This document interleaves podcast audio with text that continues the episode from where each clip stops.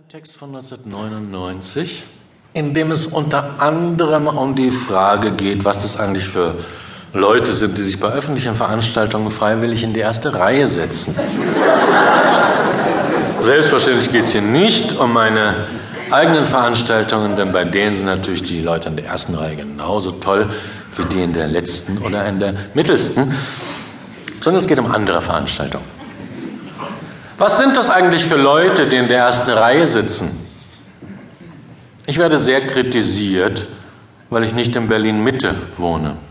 Fast zehn Jahre hätte ich nun Zeit gehabt, in den Osten der Stadt zu gehen, aber die Zeichen der Zeit zu erkennen, sei ich mir wohl zu fein gewesen und nun könnte ich sehen, was ich davon habe. Eine Wohnung im Westen, wo es nur alte Menschen gibt, ergraute Wehrdienstverweigerer, die wegen der fehlenden Innenkneipen obendrein ganz dehydriert sind.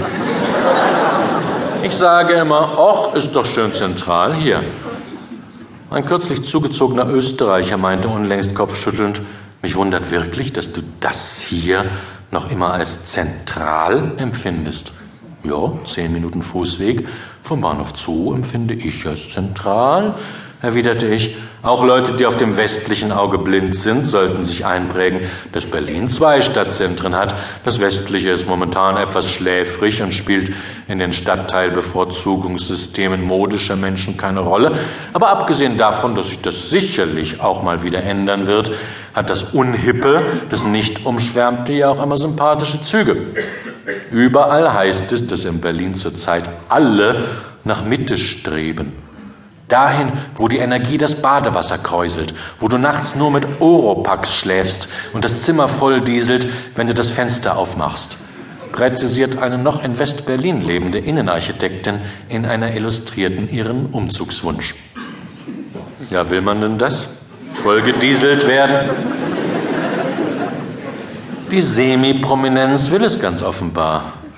Es dürfte weltweit ein einzigartiger Fall sein, dass solche Leute danach gieren, in einen Stadtteil ohne Grünanlagen zu ziehen, sogar fast ohne Straßenbäume, mit schlechten Einkaufsmöglichkeiten, allabendlichem Touristengeschiebe, Kneipenlärm, Prostitution, mit bereits nach durchschnittlichen Regenfällen, Ententeich, großen Pfützen und einem zwischen DVU und PDS und den Pfützen herumdelirierenden Bevölkerungsbodensatz.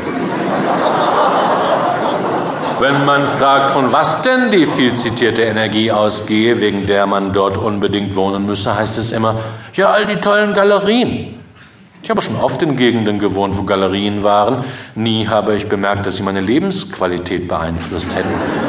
Und selbst hartgesottene Liebhaber werden bestätigen, dass man zu der Kunst auch mit der S-Bahn fahren kann und dass es nicht nötig ist, sich die ganze Nacht die Ohren zuzuhalten, um sich als Freund von Kunst und Nightlife zu erweisen. Ich kann zwar nachts nicht schlafen, aber unten im Haus ist ein ganz herrlicher Club. Diesen Satz wird man nie von mir hören. Aber ich bin nicht gegen Mitte. Eines Tages werde ich da vielleicht auch hinziehen und meine Memoiren schreiben. Titel Galerien kräuselten mein Badewasser. Galerien kräuseln auch die Pfützen und die sind wirklich ein Grund, dem Osten Berlins die Ehre zu erweisen. Es sind noch echte Ostpfützen und diese erinnern mich an die 60er Jahre, als es auch im Westen noch Ostpfützen gab, riesige Flächen, die zu allerlei Spiel und Schweinigelei einluden.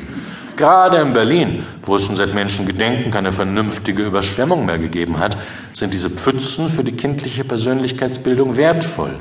Und auch die Erwachsenen nehmen die kleinen Seen gern in Kauf, wenn es darum geht, zu einer Veranstaltung zu gelangen, wo auch Ben oder Meret Becker anwesend sind und sich dabei fotografieren lassen, wie sie sich eine Zigarre anzünden. Man kann dann zu seinem Begleiter sagen, guck mal, da ist schon wieder Ben Becker. Haben wir den nicht erst letzte Woche gesehen, wie er mit einer goldenen Schallplatte unter dem Arm ein Restaurant betrat? Ich hatte neulich einen Traum. Ob es ein Albtraum war oder ein wunderschöner Traum, möchte ich für mich behalten. Ich kam in einen großen Saal, eine Kulturveranstaltung.